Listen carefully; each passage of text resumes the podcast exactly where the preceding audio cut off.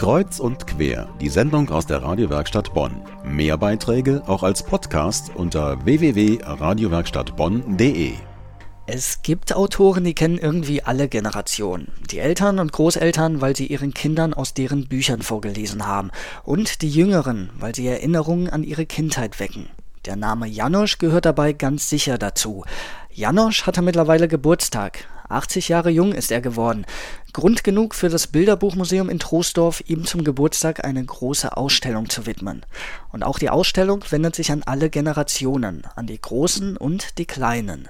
Dörte Staud ist für uns schon mal da gewesen.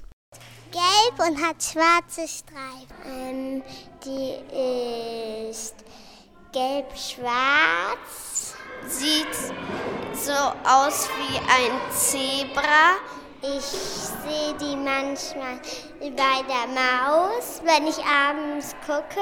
Das ist doch klar, die Rede ist von der Tigerente. Die kennen wirklich schon die ganz Kleinen.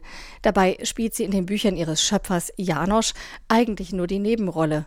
Aber mit dem kleinen Tiger, dem sie gehört, und dem kleinen Bär, der Tigers bester Freund ist, hat Janosch den großen Durchbruch auf dem Buchmarkt geschafft.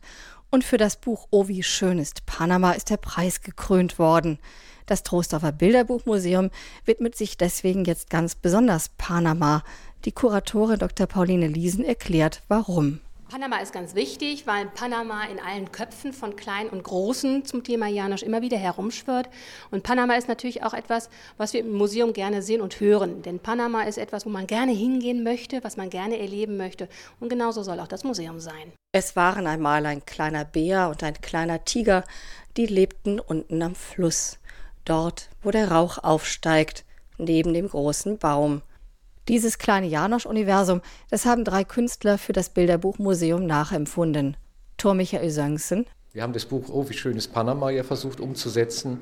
Also wir hatten, haben viel gelacht dabei, weil wir auch immer wieder die Bücher aufgeschlagen haben, haben die kleinen Szenen gesehen, die man sonst gar nicht so sehr beachtet.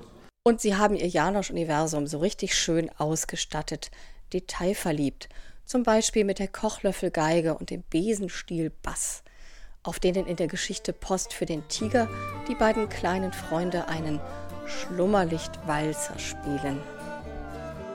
Genau, es ist also eine zusätzliche Ebene, die durch das Spielen eröffnet wird. Natürlich sollen die Bücher gelesen werden, natürlich sollen die Originale an den Wänden auch angeschaut werden. Aber das Spielen gibt nochmal so einen richtigen haptischen Moment, dass man eben auch wirklich die Szenen, die man im Bilderbuch gesehen hat oder auf den Bildern gesehen hat, auch richtig eins zu eins umsetzen kann. Janosch selber hat eine kritische Distanz zu diesen späteren Bär- und Tigergeschichten gehabt wie die Museumsleiterin Dr. Maria Linzmann erzählt. Es gibt ein Zitat, wo er sagt, ich habe mal gedacht, jetzt mache ich den größten Kitsch des Jahrhunderts und jetzt nimmst du einen kleinen Bären und der kriegt noch einen Freund, das ist der kleine Tiger und daraus ist diese Geschichte entstanden. Seinen Lesern aber gefällt das.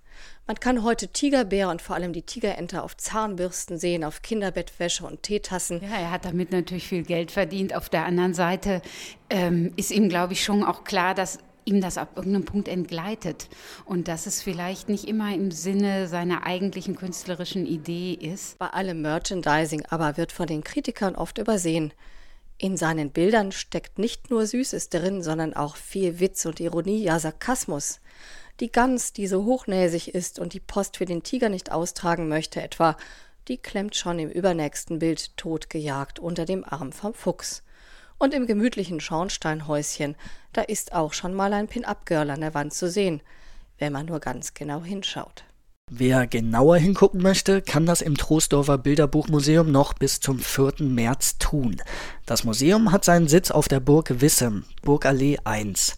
Für Erwachsene gibt es da Originale des frühen und des späten Janosch zu sehen. Und die Kinder dürfen im Bärenhaus oder im Spielezirkus nach Herzenslust toben. Der Eintritt kostet für Erwachsene 2,50 Euro, für Kinder bis 14 Jahre 1 Euro.